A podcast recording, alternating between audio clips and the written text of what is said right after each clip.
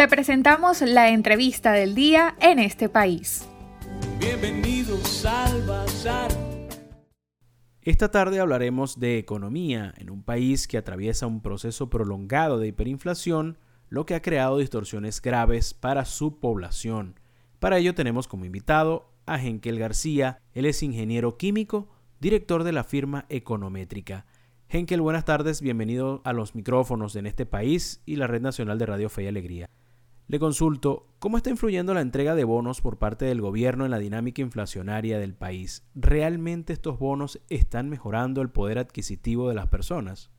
La política de bonos entregados o decretados por el gobierno no es nueva, ya lleva un tiempo relativamente largo y ha sido el mecanismo para complementar un salario que es de por sí muy bajo.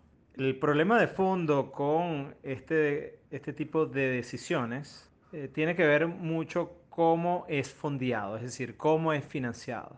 En el pasado y todavía continúa ocurriendo, ese financiamiento o el financiamiento de estos bonos ha sido a través de emisión monetaria del Banco Central de Venezuela. Es decir, no, no, ha, no ha habido eh, recolección eh, de impuestos como para pagar esto, no ha habido, no está financiado con otro tipo de ingresos, es prácticamente emisión monetaria por parte del BCB y el BCB estaría financiando este, este gasto de eh, producto que nace de la entrega de estos bonos.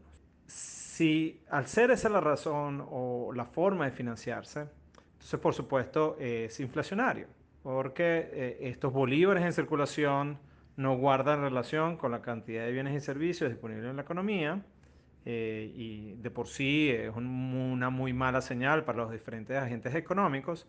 Entonces, tanto por uno pudiese eh, reducirse o llevarlo a lo que es oferta y demanda, pero también las expectativas de la gente importan y, la gente cuando ve que esto es financiado directamente o percibe o siente que esto es financiado por parte del BCB, entonces eso también genera eh, impulso en los precios de bienes y servicios. Esto sería totalmente distinto si eh, fuese financiado a través de, otros mecanismos, un mecanismo sano. Aquí cito al profesor Ronald Balsa, si es producto también de un presupuesto eh, serio, delineado a comienzos del ejercicio fiscal, pero no es el caso. Sí tengo que hacer la, destacar la diferencia entre lo que es base monetaria y liquidez monetaria, porque es de, los, de, las variables que están disponibles para hacer seguimiento a esto. Base monetaria es el dinero inyectado por el Estado, pero liquidez monetaria incluye la base monetaria y también el crédito bancario. Entonces, para, hacer, para saber, tener una noción si esto eh, está siendo financiado por eh, el, Banco Central de Venezuela, entonces en ese caso la base monetaria nos puede dar más luces que la misma liquidez monetaria. Henkel, ¿cómo se ha desarrollado la dolarización de los salarios principalmente en el sector público? Bueno, sin saber detalle de, de cómo está desenvolviéndose eh, este pago al sector público, yo no descarto que en algunas instancias, muy pocas, estén pagando en dólares o conteniendo referencia al dólar. Pero el resto ha sido bolívares y son salarios muy bajos, incluyendo los salarios de las personas que trabajan eh, eh, en el área petrolera. Em, no la parte privada, las empresas mixtas, sino de estas empresas mixtas la parte o los, los, trabajadores que corresponden a la parte pública. O sea, ni esos trabajadores que uno pudiese eh, asumir que, bueno, que esa actividad es la que, una de las pocas que genera divisas, pero ni ellos están recibiendo pago en dólares o que tenga al dólar como, eh, como referencia. El, gran problema que tiene, lo, que tiene eh, la dinámica de salarios públicos de, de los empleados públicos es que para poder pagarte deberías recaudar impuestos en esa moneda y hasta hoy el, el, Estado venezolano de manera masiva, quizás en algunos casos muy puntuales pudiese ser así, pero el Estado venezolano no está recaudando en dólares. Entonces al no recaudar impuestos en dólares, entonces se le hace imposible eh, pagar impuestos, en, eh, impuestos, pagar salarios en, esa moneda. Eso, es, eh, eso no tiene solución a corto plazo la gente pudiese decir, bueno, pero la solución entonces es dolarizar plenamente y que se pueda pagar impuestos eh, en, dólares. No es tan sencillo y menos aún con el esquema de sanciones que hoy tiene Venezuela por parte, impuestas por parte del gobierno de Estados Unidos. Entonces, eh, lo de los empleados públicos pudiese mejorar en algo si la economía venezolana empieza a recaudar, si se empieza a, o empezamos a tener una estabilidad de, tipo de cambio eh, y que también esa recaudación, aunque sea en moneda local, empieza a subir de una manera importante. Entonces allí sí habría espacio para aumentar los salarios y, que esto no sean financiados a través del Banco Central de Venezuela. Pareciera que estamos lejos de, ello, pero sin lugar a dudas es algo que hay que hacerle seguimiento. Les recordamos que estamos conversando esta tarde con el ingeniero químico y director de Econométrica Henkel García. ¿Qué tan beneficioso ha sido para las personas los mecanismos de cuentas en dólares ofrecidos por los bancos nacionales? Por los momentos no han servido de mucho eh, porque la utilidad de tener dinero, eh, una de las que tiene, quizás la más importante hoy para el venezolano, es que puedas pagar con, con ello, o sea, que sea un medio de intercambio.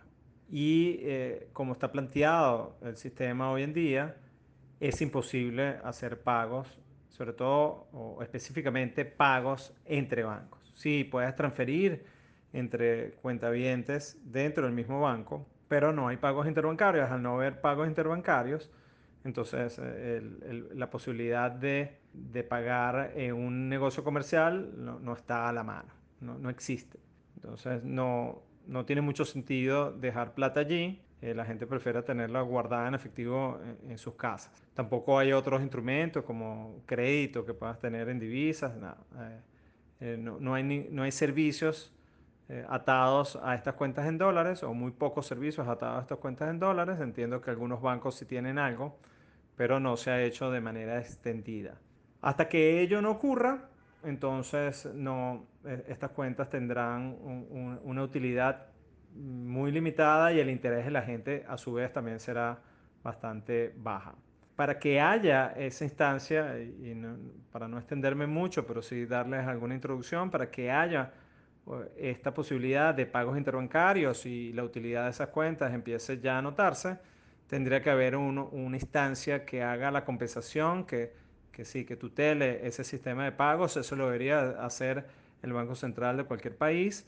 En el caso de Venezuela no es así, pudiese ser por falta de interés del mismo Banco Central en hacer esta labor, o también tiene que ver con temas operativos y también atados o, relacionados con eh, las sanciones eh, impuestas a Venezuela. Para finalizar, Henkel, ¿Cuál cree que pueda ser la reacción del mercado ante el acuerdo planteado por Juan Guaidó y un posible retorno a la ruta electoral? No creo que sea del todo positiva, porque bueno, también va a depender de la calidad de negociación que se tenga. Pero todo pareciera que allanaría el camino a todo el evento electoral de noviembre. Pero hay que entender que si eso se limita a lo electoral, y no hay otras aristas, otros elementos importantes de la realidad del país, no solamente económica, sino también política y social. Entonces es poco lo que se puede lograr con las elecciones de, de noviembre. Eso hay que ser claros. Claro, la gente pudiese pensar que es un primer paso y que vamos por buen camino, pero pudiese no ser así. Eh, pudiese ser el alargar el sufrimiento de muchos no mejorar significativamente la situación dentro del país. Eh, pero repito, eso va a depender de lo que se negocie, de, también de la misma presión internacional que haya alrededor de la negociación. Es un proceso muy complejo eh, que ojalá sea llevado de, de una manera seria, eh, que haya voluntad política de resolver los problemas del país. no estoy claro que esto sea así. Y que también se oigan voces de parte de la sociedad civil de la sociedad toda, para que se incluyan temas importantísimos que afectan la cotidianidad de la gente y que va más allá de lo electoral. Todavía estamos a tiempo para encauzarlo, para hacer presión para que vaya en esa dirección, pero repito, es un fenómeno complejo, es un proceso muy complejo y por los momentos no tenemos mucha claridad de cómo se va desenvolviendo o, si se va a desenvolver o no, no, sabemos mucho. Ojalá se haga un proceso que entiendo que no se debe conocer por completo, pero que sea por lo menos relativamente transparente.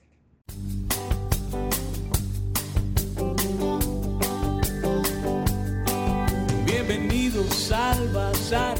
Estamos muy agradecidos con Henkel García, él es ingeniero químico, director de la firma Econométrica, por su participación esta tarde. Para conocer más del programa en este país, visita nuestras cuentas en redes sociales, en Twitter e Instagram como arroba en este país radio, en Facebook en este país programa radiofónico y en la página web en estepaís.info.